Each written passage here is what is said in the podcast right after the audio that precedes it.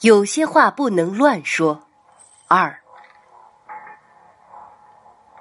刘振东租住的租屋距离幸福花园不远。他接到袁丹男友的电话，不过是他煤气中毒后的第二天。那个礼貌的男人道：“我是幸福家园五单元五零一号啊，如果有时间，可以来我这里取一下快递吗？”幸福家园五单元五零一号，那是袁丹的住址。在床上躺了一天的刘振东没有迟疑。呃，行，呃，您稍等啊，我半小时就到。到幸福花园的时候，天已经有些黑了。刘振东下车的时候，习惯性的去望厨房的灯，灯是开着的。想到或许袁丹已经回来。再用这样只有他们的方式告知他在家，刘振东只觉得浑身都是力气，一口气跑到五楼，终于站在五零幺的门前时，他却有些不知如何是好了。如果开门的是袁丹，他跟他说什么？他母亲去世，要他节哀顺变，他会不会再度陷在悲痛里？还是什么都不说，毕竟他只是个快递员而已。何况他还是有男朋友的。就在他举棋不定的时候，五零幺的门从里面打开。开门的男人一愣，下意识的把刚要放在门口的垃圾又收了回来。刘振东也没想到男人会突然开门，见他呆在那里，男人笑道。真巧啊，快递在屋里。跟着男人进屋，屋子依旧像以前一样干净。男人指着角落里的快递道：“春天来了嘛，买首饰的客人很多啊，订单量大。呃，你搬一箱，我帮你搬另外一箱。”搬起箱子，刘振东下意识的往厨房的方向望了一眼。却没有袁丹的身影。初春的屋子，那盏以前让他看了觉得很温暖的厨房灯，突然变得有些冷。见刘振东还在看厨房，男人催促道：“走吧。”两个人一起下楼的时候，男人一手搬着箱子，一手提着那袋他刚刚要丢掉的垃圾。刘振东走到三楼的时候，突然问男人：“呃，您是元宵姐的男朋友吧？”“嗯。”“呃，元宵姐还没回来。”“回来了，只是最近还有些事情，网店的营业还不能恢复。他今天去和朋友聚会了，你来之前他才走没多久。”“哦。”话题没有继续。男人把那一大箱子快递放在刘振东车上，就去丢垃圾。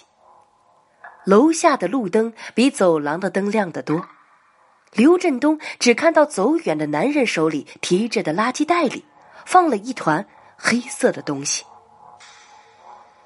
就在刘振东看着男人背影的时候，大风吹起了他头上的帽子，那帽子还是袁丹送他，让他夏天遮阳的。他随着风向男人离开的方向追了几步，帽子还是消失在了夜色里。顺了一把没了帽子的头发，他打了个冷战，没再理会袁丹的男友，开着电动车离开了幸福花园。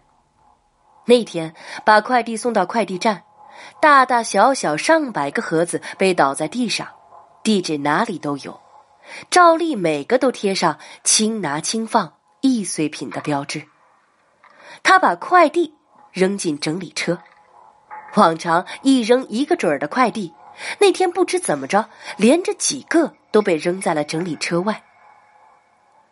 走过去捡起那些比平常都大的纸箱，他喃喃念叨：“刘振东啊，死心吧，人家有男朋友，你也不是没看见。”你比不上他。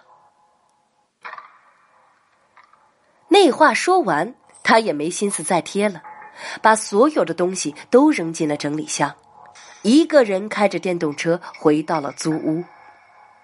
虽然一直自我安慰要自己死心，可是他一闭上眼就是袁丹的样子，他就坐在红色的屋子里，冲着他招手：“来呀，来陪我呀！”他走过去，袁丹却不见了。等他反应过来的时候，才发觉自己脚下全是血。自从知道袁丹有男友，刘振东就开始整夜整夜做着噩梦。那之后没接到袁丹的电话，也不想自己陷得太深的刘振东，没再去过袁丹的公寓。没联系袁丹那几天，他过得并不轻松，就像失恋了一样，做什么事情都不顺利。先是快递莫名其妙丢失，然后电动车在送货的路上突然失灵，他从高坡摔下，差一点就死了。就连租屋也因为上次煤气中毒被房主限时搬走，可谓倒霉至极。听刘振东说最近的倒霉事儿。同事道：“这么倒霉啊？呃，你不会沾上什么了吧？呃，沾上什么呀？”吃着盘子里的花生米，同事道：“哎呀，就是不太干净的东西呗。”一笑，喝着啤酒的刘振东道：“哦，呃，封建迷信，谁还信这些啊？”同事又道：“哎，你还别不信啊！”哎你还记得上回和咱们一起喝酒的小王吗？前几天呀，被车给撞死了。那话让刘振东一口酒呛进了嗓子眼儿。什么？什么？撞死了？呃，不是前几天还好好的吗？是啊，哎，三天前下夜班的时候啊，他过路口的时候，呃让个酒鬼给撞了。哎呀，被拖行了一百多米呢！据说呀，五官都磨没了。啊，呃，真惨啊！呃呃，他死他的，呃，跟神鬼有什么关系啊？没关系。哎，你记不记得上个月咱们吃饭的时候啊？他说什么来着？那时候他老娘生病，等着用钱，这小子喝醉了发毒誓啊！说各路神灵鬼怪，谁能一下子给他三十万，让他死，他都乐意。呃，不过信口胡说的话，谁说也没见谁死啊？刘振东不信。哎呀，这是祸从口出，好不好啊？最关键的不在他怎么死的，而是结果。他老娘治病要三十万。他发毒誓的时候也说要三十万，最后啊，明明是车主的全责，小王还死了，赔个百八十万的都不能了结的事情，最后就赔了整整三十万。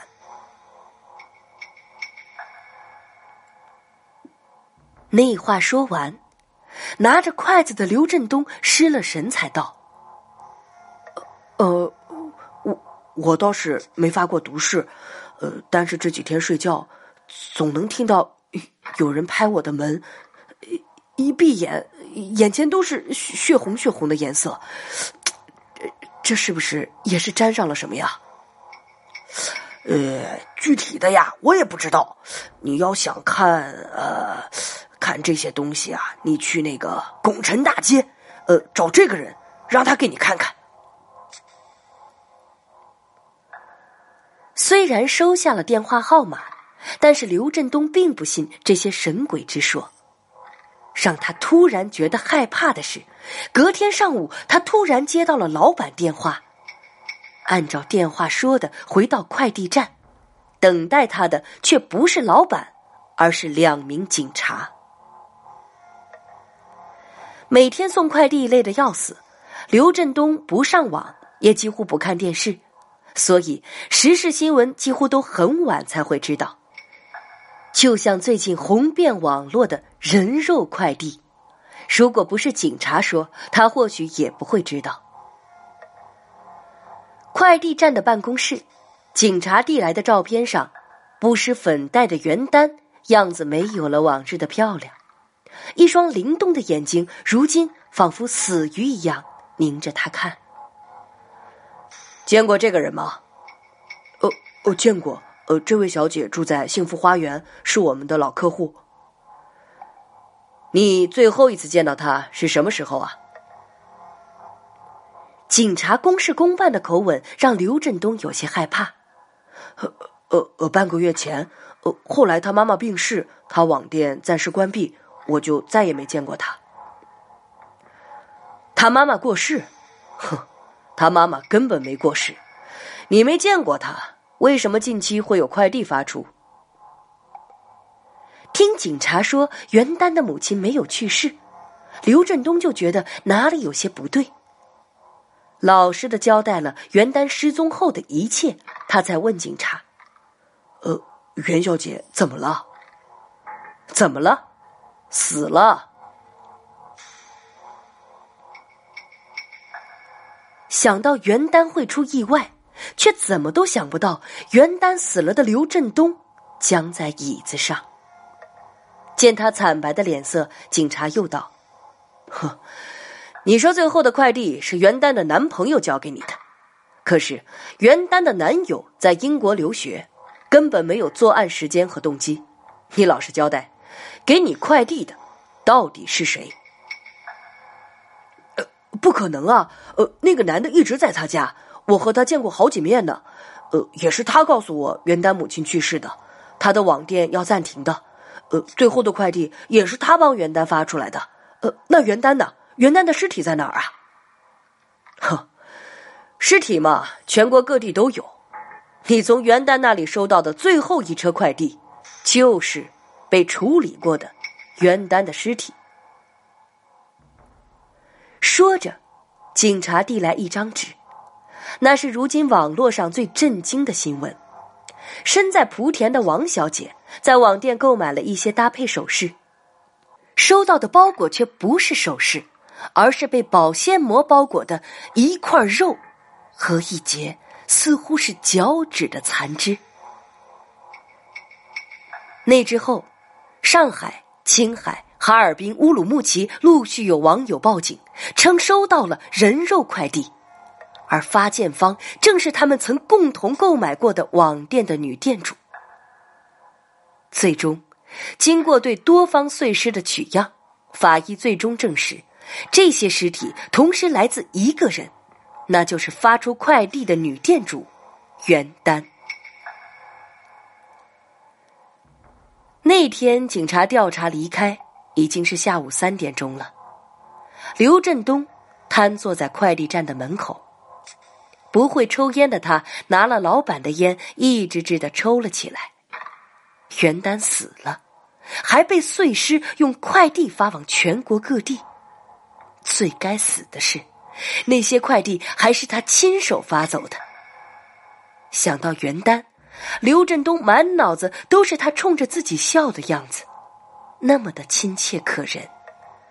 想到袁丹的死，他脑袋里忽然闪出昨夜和同事的对话，还有这些日子他遇见的事情：煤气中毒、丢东西、车祸，这一切不是没有缘由的。会不会是袁丹在缠着自己？想到这里，他忙找出口袋里那张写着电话号码的纸条，开着电动车。赶去了，拱辰大街。